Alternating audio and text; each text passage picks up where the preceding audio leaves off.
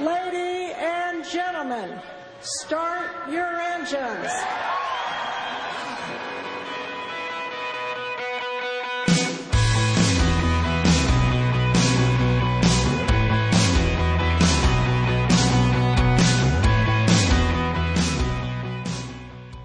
6月22日金曜日夜9時になりました。皆さんこんばんは。モータースポーツジャーナリストのカズ小林です。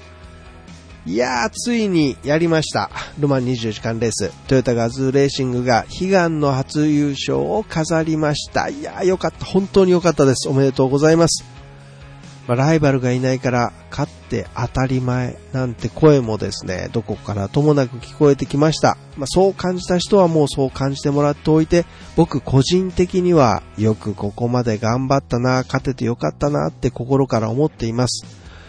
まあ、なぜっていうかですね、えー今回トヨタが走破した周回数は388周で、まあ、距離が 5286.888km と、まあ、過去と比べてみても決して少なくないんですよね。いや、むしろ昨年のポルシェの優勝数回数よりも21周も多く約285キロも長く走っているんです。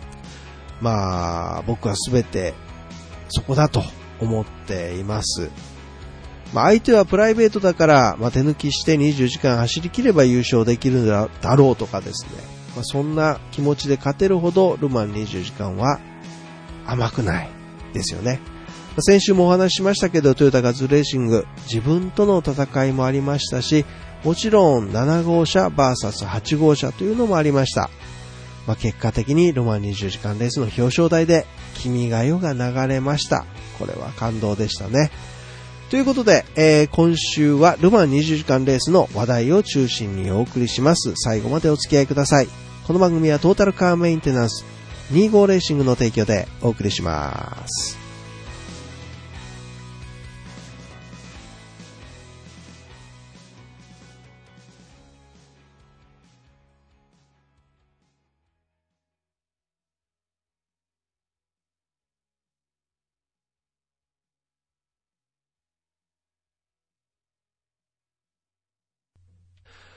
いや、しかし今週もあっという間でした。早かったですね。ただ月曜日にね、大阪で地震が発生しまして、まあ亡くなられた方もおられてね、通学途中のお子さんがね、いや、おられたっていうことで、本当に心が痛みました。ねご冥福をお祈りしたいと思いますが、大阪大超高圧電子顕微鏡センターというのが茨城市にあるんですね。で、ここで1台約23億円もする電子顕微鏡2台が損傷したということで、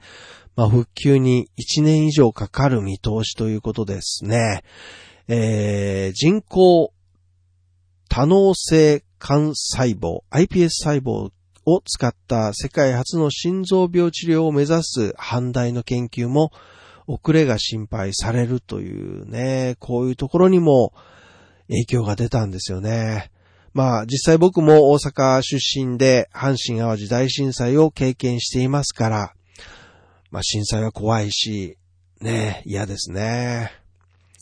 さて、えーワールドカップも始まりまして、日本は強豪コロンビア相手に2対1で勝利しました。勝ち点3を取りまして、まあ、グループ H で、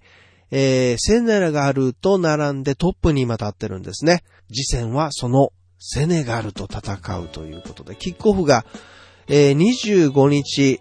ですから、まあ、日曜日から月曜日に日付が変わる頃ですね。次もがっつり勝っていただきましょう。頑張れ、サムライブルー。さあ、えー今週はですね、話題が結構豊富でございまして、まずは、ホンダが、レッドブルレーシングへ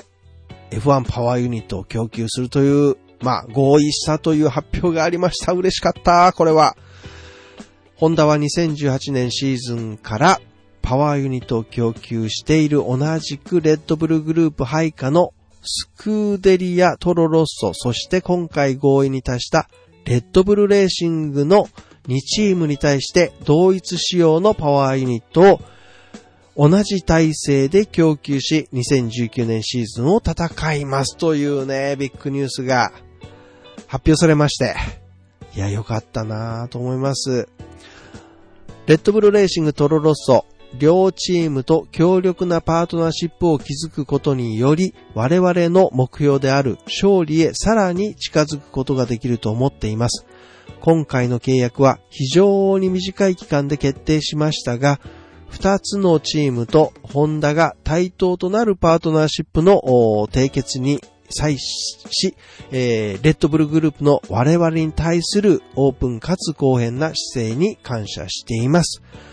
また、いつも熱い応援をいただいているファンの皆様には、我々の新たな挑戦にさらなるご声援をよろしくお願い申し上げますと、本田技研工業の8号社長はコメントをされています。アストンマーチンレッドブルレーシングチーム代表のクリスチャン・ホーナー氏は、えー、次のように語っています。今回締結したホンダとの2年契約は、アストンマーチンレッドブルレーシングにとってチャンピオンシップタイトルの獲得に向けたエキサイティングなステージの幕開けを意味しています。このような決断を下すとき、我々の判断基準は一つしかありません。この決定がより高いレベルでのパフォーマンスに結びつくか否かです。これまで慎重に分析と検討を重ねてきましたが、今はホンダとのパートナーシップ締結こそがチームを正しい方向に導くものだと確信しています。ホンダが今年我々の姉妹チームであるトロロッソと一緒に見せている進捗のスピードは印象的で、彼らが F1 で目指しているゴールは我々の目標と同じだと感じています。来年ホンダと一緒に仕事ができることを非常に楽しみにしていますし、共に F1 の頂点を目指しますというね、コメントを出されています。いやーなんかね、いよいよ来たかなっていう、やばいですよね、本当に。まあ、新たなホンダ F1 の時代が始まったかなという、もう期待しかないですもんね。まあ、ちょっとマクラレンの時との期待感がちょっと違うかな。温度差がちょっとあるかなという感じがしますけれども、私個人的には。いや、今年の、まあ、次のね、あの、フランスグランプリもそうですけど、今年の F1 日本グランプリのパドックはさぞかし、ね、騒がしくなるんじゃないかなと思いますけれども。いや、そして次のフェーズ、誰もが望んでいるのは日本人ドライバーの復活ですよね、やっぱりね。まあ、それには、あの、いろいろハードルがあります。ね、スーパーライセンスももちろん必要ですしね。まあ、あそんなに、あの、現状としては簡単ではなさそうなんですけれども、やはり、ね、あの二人がいますし、復活してほしいですよね。さあ、えー、そんな話題から今度はスーパーフォーミュラーです。日本の一番速いフォーミュラマシンの話題ですが、2019年に新しく生まれ変わります新型車両 SF19 ということで、まあ、2016年から構想が練られまして、2017年10月の導入決定から、まあ、制作期間8ヶ月を経て、SF19 のテストカーがついに完成しました。6月14日木曜日にイタリアダラーラアウトモビリ社からラインオフ、まあ、出荷ですよね、されました。まあ、完成に向けては、ホンダ、トヨタの関係者によるエンジンの組み付けも行われまして、ラインオフの翌日となる6月15日にイタリアバラーノサーキットで動作確認テストも行われました。ホンダの開発車両により行われた動作確認走行では、どこもチームダンデライアンレーシングの野尻智樹選手がテストドライブを担当しまして、走行は約4時間で71周を順調に消化しまして、様々な動作の確認が行われました。それではここで動作確認を行いました野尻智樹選手の声を聞いていただきましょう。えーまあ、シェイクダウンということで、えー、まずあの動作が動作確認という意味で、えー、まずきちんと発信ができたりとか、えー、きちんと走るかっていう初歩的なところから始まったんですけど、まあ、やはりあのダラーラが作ったレーシングカーだなという感じで、えー、すぐレーシングスピードで走ることができましたし、え今までの SF14 もそうですが、えこの車も、えとても高いパフォーマンスをすでに感じています。はいでこの後日本に送られて7月の4日5日にシェイクダウンまたさらに7月の第4戦の富士ではお客様で走れるタイムなんですがそれに向けて抱負とファイナルメッセージをはいえーまずあの日本に帰ってからですとより実践的な、えー細かいところまで詰めるような、えーテストを行っていければ良いのかなと思いますもちろんまだまだ、えー詰めなきゃいけない部分もありますし、えー今の、えーもう5年目になる SF14 と比べると劣っているところもまだあると思うので、えーしっかりその辺を、えー今の SF14 よりも高い次元になるように、えー僕自身は精一杯、えーいいテストをして、えー来年の SF19 が走り出す時には、今までのレコードタイムをどのサーキットでも上回るようなそんなスピードを見せつつ、えーレースでもしっかりいい戦いができるような素晴らしいものにしていく、えーサポートができれば嬉しいかなと思います。ぜひあのまたえー来年も熱い戦いがあると思うので、えーぜひ SF19 とスーパーフォーミュラに注目していただきたいなと思います。はい。まだね、本当にあの、おろしたてほやほや、シェイクダウンですが、すでに高いパフォーマンスを感じたということですからね。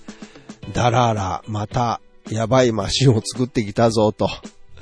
この、行われました、シェイクダウン行われましたコースでは、LMP1 が持っていた最速タイムが59秒という、59秒台ということだったんですね。それが、今回のシェイクダウンで57秒台というですね、タイム、まあ非公式ながらもですね、タイムができた、出たということですからね。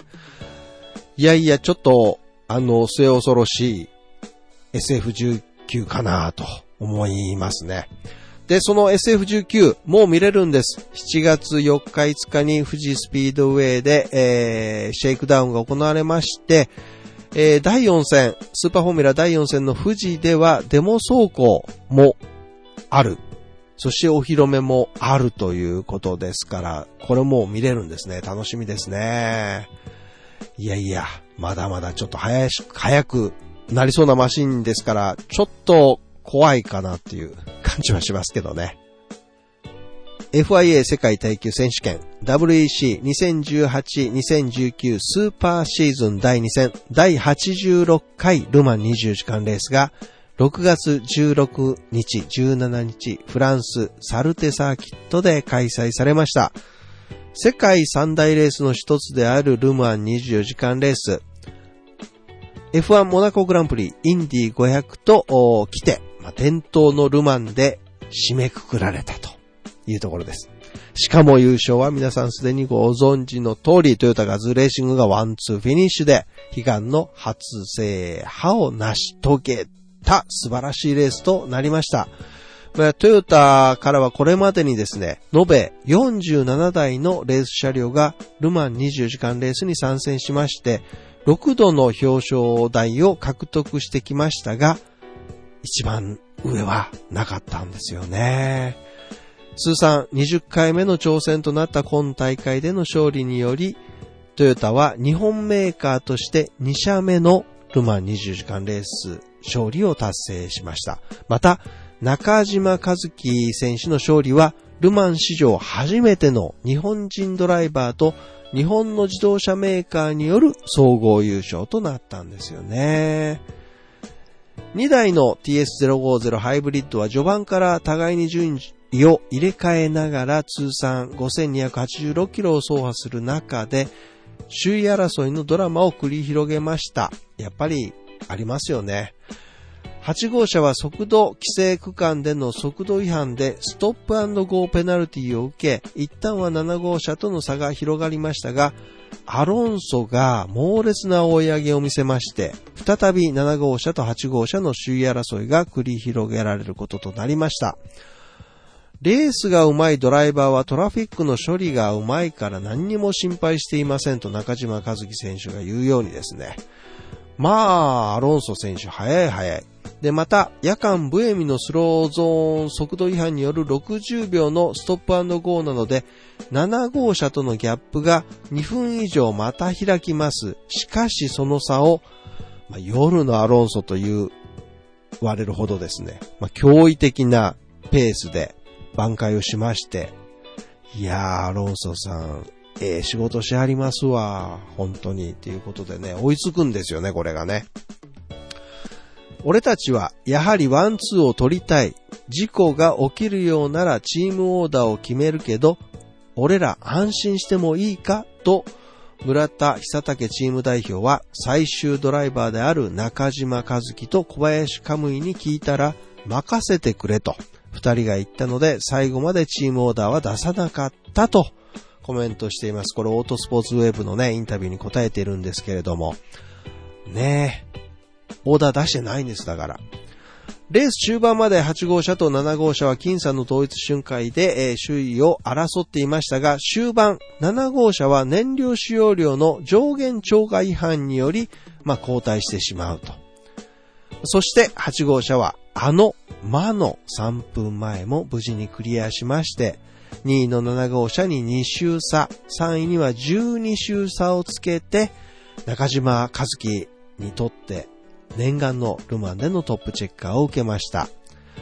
6回目の挑戦で日本車に乗る日本人初のルマンウィナーと、ね、中島和樹選手になったわけです。おめでとうございました。結果です。優勝はトヨタガズーレーシングトヨタ TS050 ハイブリッド、セバスチャン・ブエミ、中島和樹、フェルナンド・アロンソ組でした。2位はトヨタガズーレーシング、トヨタ TS050 ハイブリッド、マイク・コンウェイ、小林可夢偉、ホセ・マリア・ロペス組でした。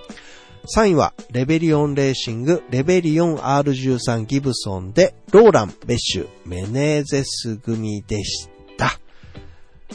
トヨタガズレーシングもね、全くのノートラブルだったわけではなくって、レース開始後3周目ぐらいにデフのセッティングを変えることができなくなり、コンディション変化に車を合わせることが不可能になった。他の部分で補い、車に合わせて走るしかなかったと小林上選手ね、レース後に語ってるんですけども、まあ小さなトラブルは山ほどあったようです。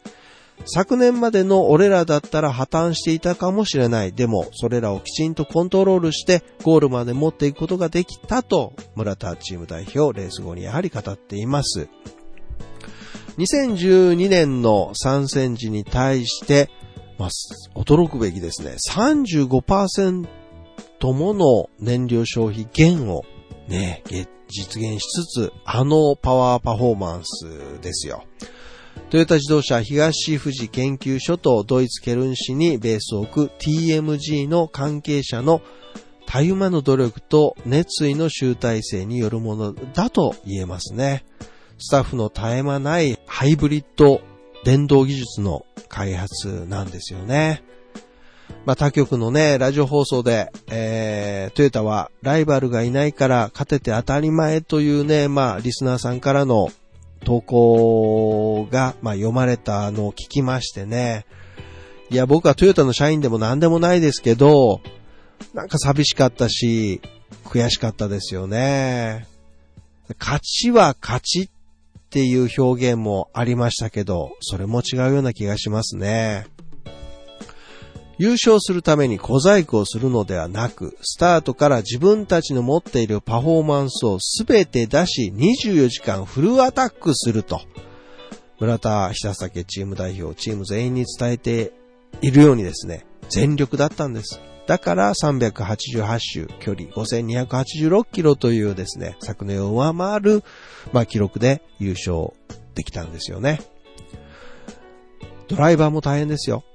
ルマンの第一試験では、LMP1 のマシンが時速約335キロのアプローチからブレーキを3.2秒踏むんですね。で、約195メートルの走行距離で時速約109.4キロまで落とします。コースアウトせず試験を通過するには、これが、まあ、上限の最高速度だということなんですね。で、この時ドライバーは約100キロの力でペダルを踏み、体には 3.5G がかかるんですよ。まあ、一つのコーナーのブレーキングを取ってみてもですね、まあ、どれだけ過酷なのかわかりますよね。ドライバーも大変なんです。豊田昭夫社長のメッセージがあります。思いっきり走ってくれてありがとう。20回目の挑戦にして、誰より長い距離を走ってくれたドライバーたち、みんなに向けてこの言葉を送ります。ずっとこの戦いを支えてくださったファンの皆様、共に車を作り上げてきたパーツメーカーの皆様、心一つに戦ってきてくださったパートナーの皆様、そして現場で戦い続けたチームのみんなに今伝えたい言葉です。みんな本当にありがとう。19回一度も勝てなかった我々は、ただひたすらライバルたちの背中だけを見て、それより速く走る車を作れば勝てるだろうと新しい技術に挑み続けていました。しかし19回繰り返しても勝てない。車を速くするだけではルマンには勝てないんだ。我々には強さがない。強いチームにはなれない。昨年のレースの後、私は思わずチームに声を荒げました。チームはゼロからのやり直しとなり、なぜ強さがなかったのか、それを考えるところからの再出発となりました。そして、チームが考え、たどり着いたのが、トヨタが大切にし続けている改善という考え方です。車を作る一つ一つの作業、走らせるための一つ一つのオペレーション、それに向かう一人一人がどうしたらミスが起きないかを考え、それを徹底する。そうすると、また次にやるべきことが見つかっていく。欠けていた強さを身につけようと、一年間ひたすらに改善を繰り返し、積み重ねてきました。思えば、叶わなかったライバル、ポルシェは元よりそうした強さを身につけていたのだと思います。今年直接競い合うことはできていませんが、それに気づかせてくれたポルシェなど、偉大な過去のライバルたちにも改めて感謝いたします。レースの前、チームの一員から私にメッセージが届きました。今年はドキドキが止まりません。ただひたすら改善を重ねてきましたが、それで分かったことは、改善に終わりはないということでした。それを知ったことがドキドキの原因だと思います。足りない部分はまだどこかにあるはず。ゴールの瞬間まで仲間ともがき続けます。森蔵さん、見守っていてください。これを読み、このチームは強さを身につけ始めたんだと感じることができました。ゼロから作り直してきたチームだからこそ、今回は何としても結果が残してほしい。だから今年は現場にいられずとも全力で見守ると決め、そして一緒に戦うことができました。このレースで戦う車を今我々は将来の市販車にしていこうとしています。改善に終わりはないというトヨタの現場では当たり前の言葉をモータースポーツの現場の彼らが身をもって理解し、勝利に結びつけたことで、それは現実に向けた大きな一歩を踏み出せたと思います。悲願だったルマン24時間レースでの勝利を我々はようやく手にすることができました。この瞬間を諦めずにずっと待ち続けてくださったファンの皆さんと、今年は心から笑顔で一日を過ごしたいと思います。しかし、これはまだ次の戦いの始まりであり、次なる改善が始まります。改善に終わりはありません。明日から次の夢の実現に向け、また一緒に戦っていただければと思います。また最高の笑顔で過ごせる日を目指して引き続きトヨタガズーレーシングをよろしくお願いします。と、まあ、トヨタ秋夫社長は語りました。ねえ、改善に改善を重ねて諦めることなく前に進んで苦難を乗り越え戦い続けてきたガズーレーシング。もうやっとの思いで掴み取った勝利です。ライバルがいないから勝てたと一言で終わらせてしまうのはあまりにも酷というものだと僕は思います。まあ、皆さんはどのように感じられてお思いになられたでしょうかさて話題は F1 です。今週は F1 フランスグランプリです。2008年にマニクールサーキットで開催されてから10年が経過しました。今回舞台となるのはマルセイユ近郊にあるポール・リカールサーキットです。ここで F1 が開催されるのがなんと28年ぶりというですね、前回の優勝者はアラン・プロストですからね。コースは典型的なストップゴーで、えー、低速セクションとストレートの構成になってます。このミストラルという裏ストレートには途中のに試験が新設されまして、まあ、それでもストレートエンドは340キロぐらいになるだろうということですからね。次の、まあ、10コーナー C 入の進入速度を考えるとですね、これ試験に作っとかないとやっぱりやばいだろうというふうには思いますよね。まあ、それとこの裏ストレート、ミストラルストレートという名前なんですが、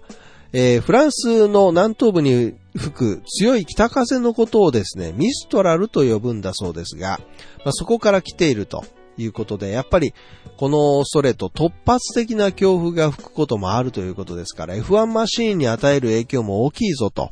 ダウンフォースがやっぱり不安定になってですね、マシンの挙動が乱れるぐらいになるということなので、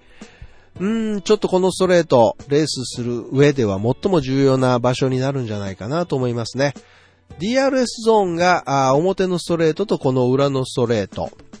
2箇所です。はい。タイヤはソフト、スーパーソフト、ウルトラソフトの3セットで、組み合わせは面白いですね、これ。メルセデスのハミルトンとフェラーリのベッテルが同じです。で、メルセデスのボッタスとフェラーリのライコネンが同じなんですね。ちょこちょこと違うんですよ。で、レッドブルの2台は、ウルトラソフトが少なめの設定となっています。この辺がどういう風に出てくるかですね。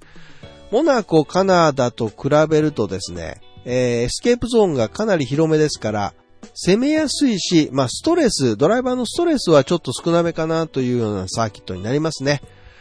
やっぱり見どころは裏ストレートになるんじゃないかなと思います。28年ぶりの開催、ポール・リカール、個人的にめちゃめちゃ楽しみです。